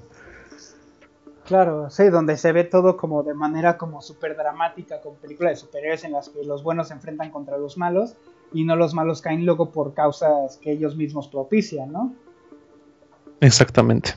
Los malos, bueno, los, fachos en este caso, como le quieran llamar, los, los uniformados, lo que, lo que ustedes quieran. ustedes pónganle como sea, para mí eso es ser gandalla, como la ven. Este. Aparte de esto, hay algo que pasa y me gusta mucho en el segundo capítulo, que es cuando Vice se. Ahora sí que se infiltra ahí a la tele, ¿no? Es como si yo llegara y de repente me vieran en en Venga la Alegría, mentando madres. Yo iba a decir eso. Estamos conectados. A ver, una, dos, tres y dices un color. Una, dos, tres, rojo. Rojo. Pero bueno, volviendo a esto, Vía salta a Venga la Alegría. Este, quita ya todo, les dice, ¿qué onda mis tíos? Eh, esto es una intervención porque la están regando. Eh, eh, y se echa un discurso bastante bueno, ¿no? En el que se pone a hablar de la historia de la humanidad, que ha habido tantos cambios durante todo el tiempo, que según esto era progreso, pero que de repente precisamente han perdido todo por lo que han perdido muchas de las cosas que los hacían característicos, que han dejado que, que los líderes tomen, bueno, que varios líderes tomen su individualidad. Que elijan por ellos, ¿no? Ajá, exacto, sobre todo que elijan por ellos. Y ahí pone ejemplo a Mussolini, a Stalin, a Hitler. Y el otro no se ve, pero pues porque la cara está tapadita, pero no sé quién sea. Pero esa parte está bastante buena, ¿no? En la que llega a interrumpir todo la programación del Los medios. Tal cual, ahí es donde empieza, desde ahí empieza a sembrar la semilla, ¿no? Esto es antes de que, de que pase lo, lo del tercer capítulo, en donde apaga las cámaras y los micros. Y ahí es donde es la tierra de haz lo que quieras. Haz lo que te, lo que te plazca. Y algo que también me llama la atención en, Before Vendetta es como también te muestra la, a la policía. Que ahorita hay como todo un tema ahí, ¿no? Con, con la policía. Que pues la verdad. Los puercos. Ajá. Con la puerquicía. En la que. Pues sí te lo muestra, ¿no? Como que. Más allá de, de lo moral, de la moralidad que le piden a- al pueblo, a la gente, vemos que la policía puede contratar a cualquier gandalla con el fin de que se conserve el orden. Y es lo que pasa en el tercer capítulo, ¿no? Cuando contratan al... al Y en la vida real también. Ah, sí, no, en la vida real. que, que- que, pues es todo un rollo, porque pues sí la policía, luego sí es gente que viene de sectores marginados, etcétera, pero pues tampoco hay que ser, hay que ser pasado de, de león, ¿no? Y, y así como, ay, como marginaste, ahora voy a agarrar a madrazos a unos chavitos que fuman marihuana en el parque. Pues no. Ajá. Y vemos, ¿no? Que la policía contrata a los peores porque a la policía no le interesa que la moral, que esto, le interesa el orden en este caso. Y es también lo que se discute actualmente, ¿no? Con George Floyd, con todo, es como, ¿cómo puede haber güeyes super racistas protegiéndonos? Y es un tema que a Moore le gusta bastante, porque Moore pues, es un loco de izquierda al parecer, es medio, es medio alborotador. Y también hay otra parte, pero esto ya es en el tercer libro, en el que no si te acuerdes, Soma, que, Ujú. que se ha hecho un discurso B, en- pero en el que en una parte menciona que han hecho de nuestro sentir una pelea de gallos, que en inglés se, hay un juego de palabras, ¿no? que han hecho de nuestro sentir y de nuestros sentimientos a cockfight, o sea, una pelea de gallos, pero también puede ser una pelea de, de pirinolas, por así decirlo. Eso está bastante bueno. Creo que está bastante bueno y va mucho con la, con la ideología de la competencia, bueno, con estas ideas de competencia, con estas ideas de grandeza, con estas ideas de orden, de, de poder, de, de grandeza. Y esto también está... De, de- de falocentrismo de Gandaya, ¿no? Como sí, como de... muy este. Soy el más acá de las de acá y sáquense para allá. ¿no? Y pues, de que eres aquel y pues solo por eso eh, pues tratas a todos mal, ¿no? estás buscando pelearte y demás, bueno, está mucho más complejo, pero creo que también eso tiene que ver con el control que se ejerce sobre el cuerpo, ¿no? Tanto en las mujeres como en los hombres en Before Vendetta que tienes que estar mostrando poderío constantemente. Y, y eso pasa en, en todos lados. Y también que Moore a veces se nota que, que algo le molestaba y lo escribía en Before Vendetta, así como de, ah, pues como, ¿qué me molesta? Pues tú me molestas, güey, y ahí te dedicaba algo, ¿no? No, pues también recordemos que es una obra que tardó bastante en escribirse, ¿no? De hecho, de hecho sí se siente como el cambio ahí a la mitad del, del cuento, ¿no? De repente al inicio es como más narrativo en cuanto a los personajes y de repente ya se vuelve como más simbólico, ¿no? O sea, la segunda mitad ya te empieza como a meter ideas un poco más complejas, se olvida un poco del desarrollo de personajes y empieza como a jugar un poco más con la idea de la anarquía, por ejemplo, ¿no? O más bien, deja que tus personajes te lleven esas ideas. Yo lo vería más así. Porque Exactamente, sí. Ajá, está bastante bueno. Los personajes secundarios que no tienen tanta importancia en la película, por ejemplo, En el cómic nos dan como varias lecciones, ¿no? Acerca de la avaricia, acerca de la, de la sumisión, la, la, idea que también mete de, que tiene que haber en, en este tipo de, de, gobierno, este tipo de sistema, tiene que haber un dominador y un dominado, o un torturador y un torturado, mejor dicho. Eh, está bastante bueno, bastante bueno y, y cómo lo va metiendo con, te, repito, con distintos personajes, como Almond en busca de poder, el mismo Finch, que es el, el hombre que se vio de repente perdido en medio del sistema. Eh, tenemos a Peter Creedy, que también está en de poder, a Helen Heyer, que los manipula a todos precisamente mediante el sexo, eh, creo, ¿no? O sea, bueno, también es muy inteligente y los manipula de, muchas maneras, pero vemos que manipula en especial a su esposo, eh, poniéndolo como siempre en una, pues en una posición humillante, ¿no? En la que, en la que lo hace sentir menos, etcétera, etcétera. Pero creo que ahí todos los personajes de Before Vendetta dan como pequeñas lecciones bastante buenas. Y iba, ya íbamos, ya estamos casi por terminar. Eh, hay dos cosas aquí que quería ver. Una es cómo creen que Before Vendetta se relaciona con, con con nuestra actualidad, con la situación por la que estamos pasando. Eh, si quieren, déjenme en los comentarios y lo platicamos. Y hay otra pregunta también, también la a Este filósofo de, Europa del Este, nunca me acuerdo del país donde es, pero este Zizek, este marxista lacaniano. Skywalker. Eh, dijo algo en un video, ahí es un video de Big que es una video bastante interesante.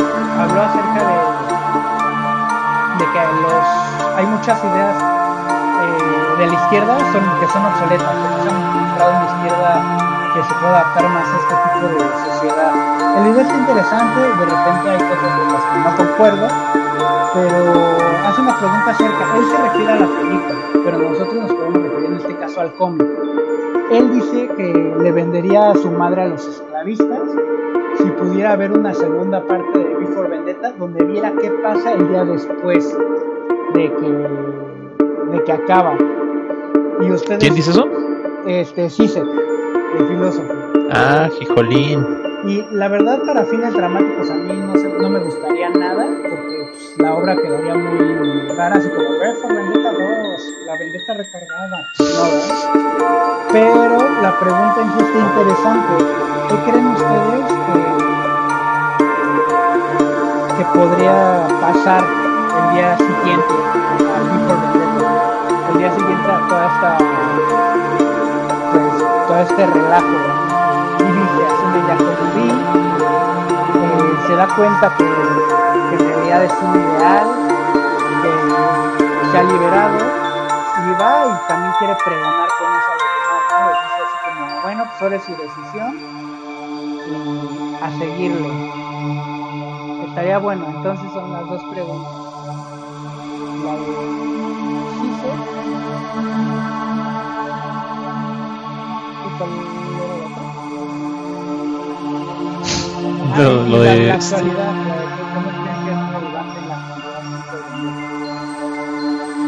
A ver, Omar, ¿qué empieza? Eh, pues no sé, está, está este. Eso de la, de la segunda parte de Vi. Eh, pues sí, o sea, en cuanto a. En cuanto a fines comiquísticos, pues no, no, no es funcional, ¿no? O sea, la obra ya eh, por sí sola. Dijo lo que tenía que decir. Exactamente, entonces. Eh,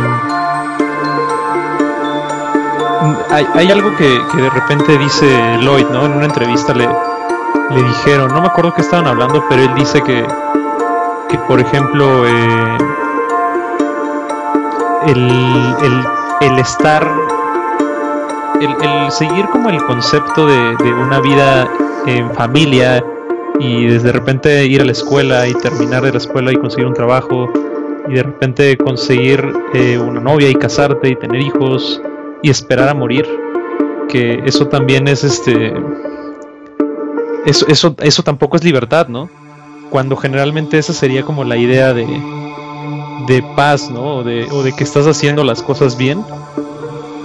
Entonces, por ejemplo, en una en, el día después del de, final de Before Vendetta, eh, no sé, no, no, sé cómo reaccionarían o, cómo, cómo, se comportaría la, la gente, ¿no? Porque, pues te digo, es, es, algo que no, este, para lo que no estamos entrenados, el, el realmente encontrar nuestro por propósito, ¿no? O sea, realmente venir haciendo este trabajo de autoconocimiento para no ir solamente con la corriente y esperar a tu muerte, ¿no? Entonces, este, creo que creo que eso no pasaría al instante. Entonces, no sé, no sé. Eh, y sobre qué es relevante, pues sí, es relevante porque va a seguir, retrata muy bien, ¿no? Los problemas que, que tenemos actualmente y, y, lo va a seguir retratando, ¿no? Porque porque gente como hambrienta de poder siempre va, va a haber. Entonces, ahí están las respuestas. Sí, sí, tal cual es. Sí, sería interesante, aunque también mi respuesta para el señor Cise, que es como, pues no me importa, ¿no? Lo que probablemente cualquier cosa que pase, eh, si aprendemos bien de lo que había antes, o sea, se derroca como todo como un sistema que estaba totalmente para beneficiar a unos cuantos, lo que buscaríamos sería no repetir eso.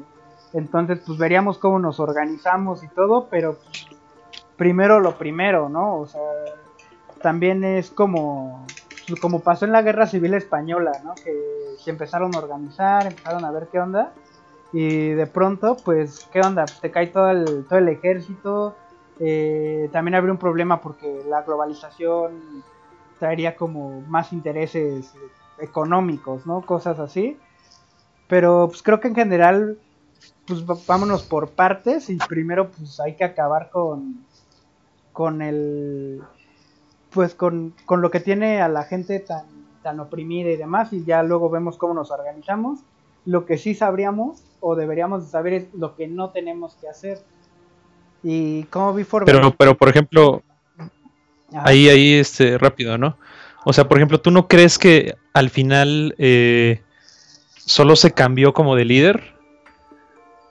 O sea, vi, vi en este caso Ivy nueva, eh, va con ellos y les, les predica algo, ¿no? Les dice un, les da un discurso sobre justamente eh, que tomen sus decisiones, ¿no? O sea, que se hagan conscientes de, de su individualidad y que suelten sus cadenas y esta, esta onda, ¿no? Pero al hacer eso, ¿no crees que eh, está cambiando, está también vendiéndoles un discurso eh, y ellos están esperando a, que alguien venga y les diga qué hacer? No sé si me explico.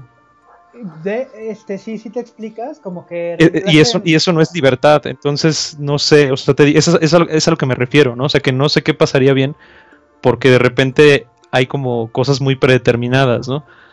Y en este caso, pues eh, en el caso de estas personas, de los ciudadanos de Londres en, ese, en el cuento, están esperando justamente que alguien llegue y les diga que cómo accionar, ¿no? Qué hacer, cómo comportarse.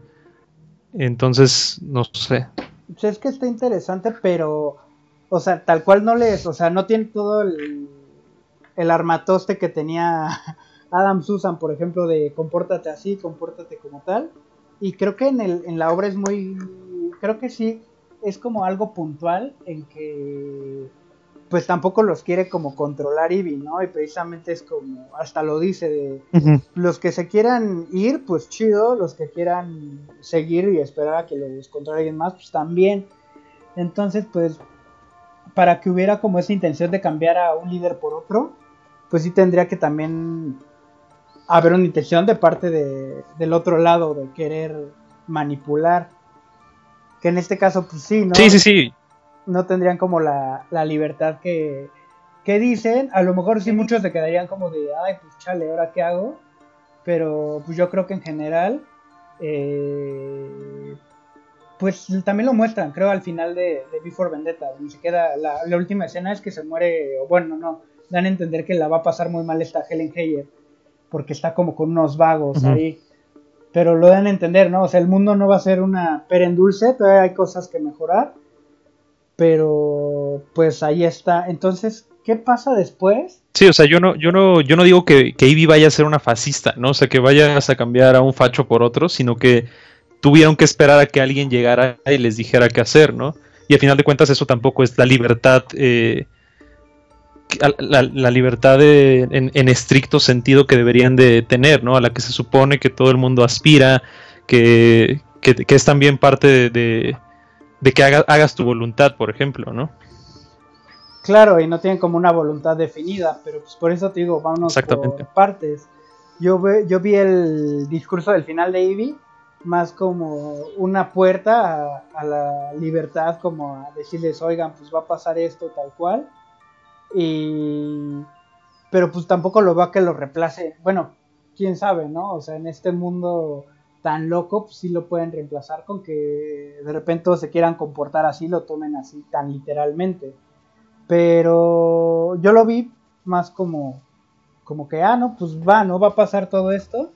Y Vinal les dejó eso y pues ahora sí que, que la libertad, como se en la novela, pues sí es algo que también es, este, viene de algo muy importante que es hacernos responsables de nosotros mismos. Pero pues, según yo, pues, me gustaría pensar que va a pasar algo padre y bonito. Así Ajá, que... ¿no? O sea, de hecho, pues dentro de los términos de la narrativa de Moore y de, y de cómo se maneja, pues el final es es, es, bonito, ¿no? Es un final feliz, entre comillas. Pues sí, sí, sí, es, es feliz, al menos es esperanzador, ¿no? O sea, de Ajá, exacto. precisamente no sabes qué va a pasar, pero pues ahí está. Y pues por eso mismo, pues, ¿por qué es relevante? Pues repito, porque todas las historias distópicas de ciencia ficción que nos tocaron, que, que hemos leído, que se han escrito desde los 60, desde después de la guerra de la Segunda Guerra Mundial. Nos han advertido acerca de esto y lo estamos replicando tal cual, ¿no? Parece que vivimos en una novela de Philip K. Dick. Por eso es importante revisitar estas novelas y enriquecerlas con tu realidad. Creo que eso es algo esencial, enriquecer las ficciones con lo que estás viviendo al día de hoy. Así es. ¿Ustedes qué piensan, chiquilines? Y pues, eh, dice Guso Borboa, hola Waupos. Hola Guso Borboa, ¿cómo estás? Hola Guso Borboa. Espero estés bien. Estamos discutiendo acerca del final de Before Vendetta, llegaste un poco tarde. Y también Henry Wolf dice, yo siempre pensé que idolatraba a Valerie, más que un amor pasional. Ajá. Ah, perrillo, desde morrillo. Sí, yo también creo que, ajá, más que un amor pasional, pero también creo que por ahí vas. Pues él era el, ide el ya casi, ideal, ya casi lo tienes. El ideal de Valerie, ¿no? Tal cual de, de los ovarios que tuvo, de decirles nananay a todos.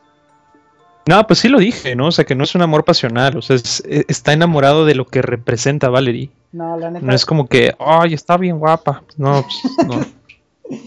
Ay, pero. No, yo no te escuché. Es que mira, la, yo está sí, bien chuleta. Yo sí te escuché tal cual decir eso. Y pues ahí está la prueba del comentario de Henry. Y no, Henry. Henry está mal. pero bueno, chicos, entonces bueno. creo que si no hay nada más por el por el momento, hay dos unas cosas que en primera, eh, queremos agradecerles a todos por haber estado en la transmisión. Esta es nuestra primera transmisión en vivo del cómic oculto. Planeamos hacerlo una vez al mes. Así como planeamos una vez al mes también, también este, hablar de un nuevo cómic. Eh, algo que, que, también quería que decirles es que estamos desde, o sea, estamos cada quien desde su casa entonces todo esto es un streaming. Entonces tal cual todo esto que están escuchando somos dos sujetos totalmente aislados uno del otro. eso hace un poco más complicada la un poco más complicada la logística. la logística. Me gusta creer que somos más chistosos, me gusta creer en vivo. Pero aún así creo que la información es bastante. No, no, es, no es, un show de, no es, no es un show de stand-up, ¿eh? no, no van a pensar de que ay voy a ir y me voy a reír. No, no, no. Sí, o sea, Pero pues obviamente está más a gusto, ¿no? Se siente el calor eh, de ustedes y de nosotros, entonces. Entonces pues, está bonito. Está bonito, normalmente es en vivo y participan, y hay más oportunidad de que participen ustedes. Se pone bueno, y sí, no es como que seamos sus payasitos ni nada, pero siempre buscamos hacerlo ameno. Para que no, no, me, no, se anden burlando de nosotros, ¿eh? Ya lo escuchamos, que, ay, que mucha risa, que jajaja. Pues váyanse a reír de, de otras personas, del riel. Este... No, queríamos agradecerles mucho por su tiempo y queríamos invitarlos a que vieran el documental donde la información está más condensada. Eh, también hay, hay este, partes que no se dijeron aquí y también hay como un tono más serio también para quien busque eso. Eh, entonces, ¿qué más? Sí, de hecho, este, pues sí, el documental, el documental quedó muy bien. No sé si ya lo vieron. Eh, si no lo han visto, pues vayan a verlo. Está muy cool. Eh, yo les recomiendo que se tomen, eh, digo, salieron 28 minutos, ¿no? Entonces tómense un ratito. Sé que no es este, no es, no es corto precisamente, pero vale mucho la pena. Entonces, este, pues vayan a verlo. La experiencia también está en Spotify y lo pueden escuchar, pero la experiencia sí es diferente si lo ven. Está, está muy padre la edición. Y eh, también en esta semana vamos a estar sacando los, sacando el documental por fragmentos, ¿no? Entonces, eh, si, les da flojera, eh, si les da hueva verlo de una sentada, lo van Si les da hueva sentarse 28 minutos y no hacer nada más que ver un documental, pues está en fragmentos también chiquitines. Va a estar en fragmentos, entonces, este... Eh, pues nada más, espérenlo y pues suscríbanse al, al canal, ustedes, ustedes siete escuchas ahorita. y pues eso sería todo. Espero que, que la hayan pasado padre. Fue este. Pues ahí, ahí, como les dijo Sebastián. Que, Sebastián D. Sebastián D. Eh, de repente fue, fue, un poco difícil coordinar esto, ¿no? Eh, Ana Grape, buenas reflexiones, enriquecen la realidad. Muchas gracias. Muchas gracias, Ana. Adela Aguilar, wow, qué padre. Hola. Eh, sí, pues sí está padre. Espero que, te haya gustado. A nosotros nos apasiona igual hablar de esto siempre. Sí, entonces, este, pues les digo, ya, ya podremos juntarnos alguna vez. Eh, tenemos, tenemos otros proyectos a la par, entonces, este, unos van justamente de, espacios, ¿no? Donde nos podemos juntar a hacer cosas. Eh, pero pues ya, eventualmente les, les daremos la noticia, chiquitines pues sin más por el momento, nos despedimos. Yo soy Sebastián D. Yo soy Alex Ovar. Y vamos a seguir en el cómic oculto. Sigan sintonizados porque hay todavía sorpresas. Y nos retiramos sin más por el momento con nuestro pequeño comercial y nuestro esperen, esperen. intro del final. Alto, alto, alto. A ver. Eh, yo, quería, yo quería leerles una frase de Moore. a ver, pues ahí tenemos. A, ver, a, ver. A ver, haz tu graciosada. No, pues es que es que era para el inicio, pero este, pero, pues como que no, se nos fue ahí, la onda, entonces este, sí, es una, es una frase que, me gusta, entonces este, creo que va muy ad hoc y dice más o menos así, dice, las ideas sirven para cambiar el mundo. Es para lo único para lo que sirven. Si miras a tu alrededor, prácticamente todo lo que te rodea procede de la mente humana. Vivimos en el interior de nuestras propias mentes. Le damos forma a lo que nos rodea en nuestra mente y nos rodeamos con nuestras propias ideas. Entonces, pues ahí se las dejo, piensen en ella. Y pues ahora sí, si quieres, haz lo que tengas que hacer. Es hora de irnos. Muchas gracias por sintonizarnos.